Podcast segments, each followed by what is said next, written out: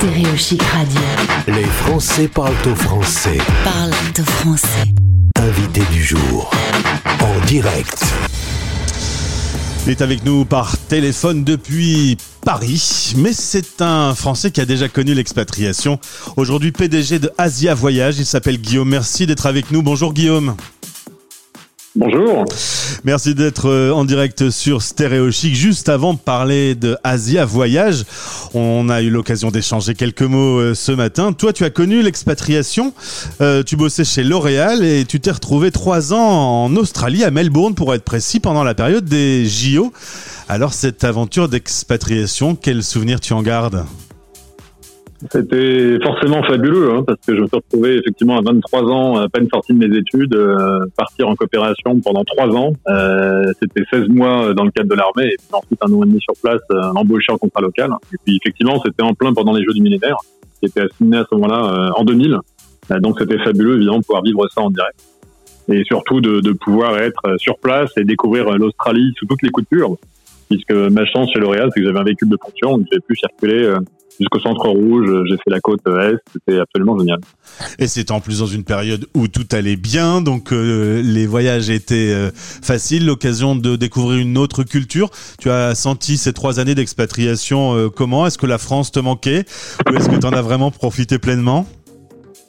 Bah, en étant effectivement à l'autre bout du monde, aux antipodes, la distance faisant évidemment les retours en France, c'était pas très fréquent. donc au bout de trois ans, j'avais effectivement le souhait de revenir, mais tout en restant très attaché à la culture océanienne, puisque pendant ces trois années, j'ai pu découvrir aussi la Nouvelle-Zélande, la Nouvelle-Calédonie, les îles Fidji, ouais. une partie de la Micronésie. Donc c'était c'était une expérience géniale et c'est ce qui m'a donné le goût du voyage véritablement. Enfin, je l'avais déjà, mais ça fait fortement évidemment renforcé là Alors justement, tu rentres en France et là, tu quittes L'Oréal et tu rentres dans une compagnie qui s'appelle Asia Voyage. Au début, tu es acheteur et aujourd'hui, tu es PDG. Qu'est-ce qui s'est passé pendant ces 15 années? Une jolie progression dans l'entreprise? Oui, ben c'est surtout que j'ai eu une vraie fibre pour le voyage, un vrai goût pour le voyage, surtout sur cette zone Asie-Pacifique, hein, qui sont les, les, les, terrains de jeu euh, dédiés et experts euh, de ce tour opérateur qui est Asia. Euh, et puis surtout, effectivement, en étant acheteur, euh, j'ai d'abord commencé par le Pacifique, puisque je connaissais bien l'Australie, effectivement. Euh, et puis assez rapidement, on m'a confié des destinations du sud-est asiatique, alors, euh, Asia Voyage est spécialiste donc de tous, tous les voyages entre l'Europe et l'Océanie euh, et l'Asie. Euh, mais évidemment, euh, on n'est pas sans savoir que depuis un an, la pandémie a bougé énormément les lignes dans ce métier. Comment aujourd'hui Asia Voyage s'est réorganisé? Tu me disais que, en gros, vous avez perdu 95% de chiffre d'affaires? Ouais, puisque en mars, le, le, 16 mars 2020, pour être précis, vous, vous avez tout ça à l'esprit, les frontières ont fermé. Ouais. Euh, donc évidemment, les opérateurs touristiques que nous sommes n'avons pas eu d'autre choix que d'abord de rapatrier dans l'urgence nos clients qui étaient disséminés à travers le monde, et surtout euh, dans l'Asie et le Pacifique. Euh, ce qui a été réussi euh, à fin mars. Hein, euh, il nous a quand même fallu une quinzaine de jours pour ramener tout le monde. Ouais. D'autant qu'évidemment à ce moment-là, nos clients étaient très heureux sur leur destination et comprenaient pas bien ce qui se passait en Europe. Euh, et ensuite, assez rapidement, il a fallu qu'on qu'on élargisse notre terrain de jeu, euh, puisque n'ayant pas de possibilité sur 2020 de reprogrammer ces destinations, euh, à l'exception peut-être des Maldives et de Dubaï, qui étaient les deux seules petites pépites qu'on pouvait encore proposer à la vente, on, a, on a créé une collection de circuits sur la France et de voyages sur mesure en France, pour évidemment pouvoir accompagner nos clients France, enfin, qui étaient basés en France. Et assez rapidement, on a ouvert des destinations européennes aussi depuis début d'année. Et depuis maintenant euh, une quinzaine de jours, on a annoncé aussi la création d'une collection sur l'Afrique, euh, puisqu'on a l'intention en septembre prochain de proposer une dizaine de pays euh, à la vente sur toute l'Afrique australe et orientale, et combiner certainement à des extensions balnéaires sur l'océan Indien, euh, pour là aussi proposer un choix de destination plus large à nos, à nos voyageurs frustrés de ne pas pouvoir repartir en Asie tout de suite, hein, parce que notre notre pari, c'est une réouverture de l'Asie, peut-être de manière un peu embryonnaire, anecdotique sur l'été, euh, et plus franchement à partir de l'automne 2021.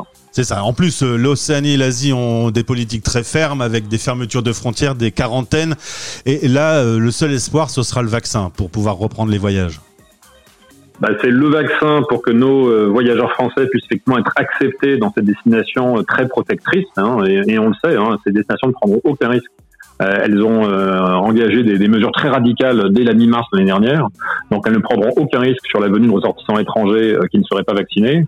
Et puis il faut évidemment au départ de métropole que nos voyageurs puissent aussi voyager sans la contrainte du motif impérieux. Petite question, quand on est PDG d'une boîte comme ça et qu'on se retrouve avec des règles hyper compliquées et évidemment un avenir un peu sombre, est-ce qu'on arrive à bien dormir la nuit?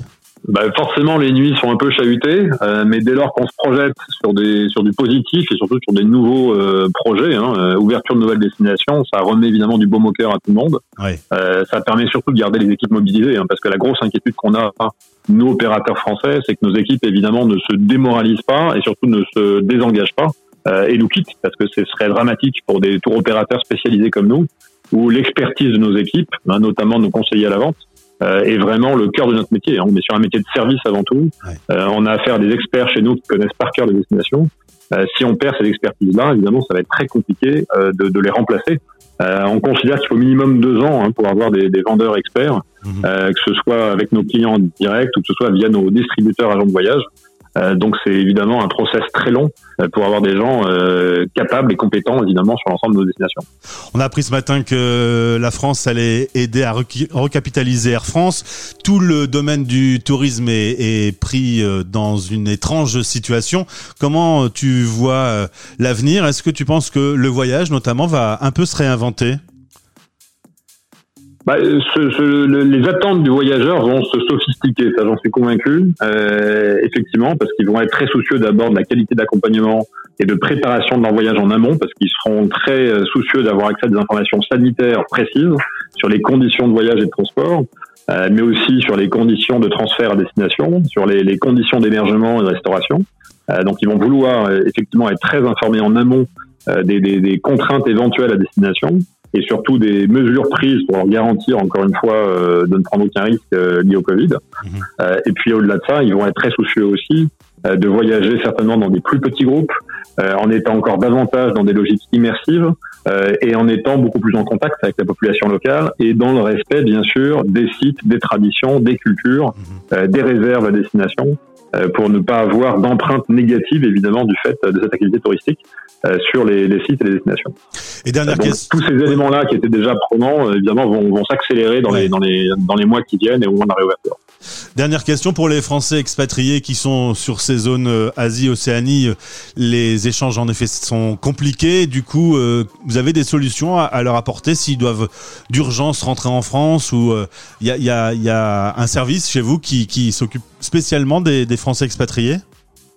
Alors, c'est pas un service dédié aux Français expatriés, mais on est bien sûr euh, à même puisqu'on a des contrats avec toutes les compagnies aériennes et puis on a des volumes très conséquents avec les compagnies aériennes, donc on a des leviers conséquents.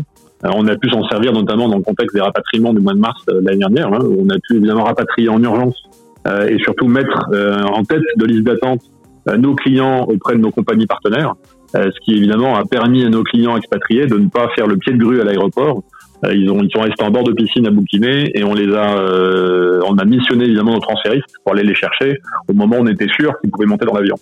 Donc si à un moment il y a besoin évidemment d'aider des expatriés euh, en Asie, en Océanie, voire même en Afrique, à rentrer de manière un peu plus rapide, il faut contacter Asia évidemment et on s'occupera d'eux. Super, merci beaucoup Guillaume d'avoir répondu euh, présent à cette euh, invitation ce midi. Bon courage à toutes les équipes de Asia Voyage. On a mis le lien euh, dans ce podcast et sur notre story aujourd'hui.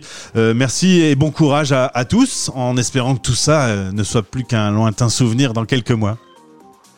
Merci à vous. Bonne journée. À bientôt. Au revoir Guillaume. Stay tuned. Les Français parlent au français. Les Français parlent au français en direct à midi, en rediff à minuit.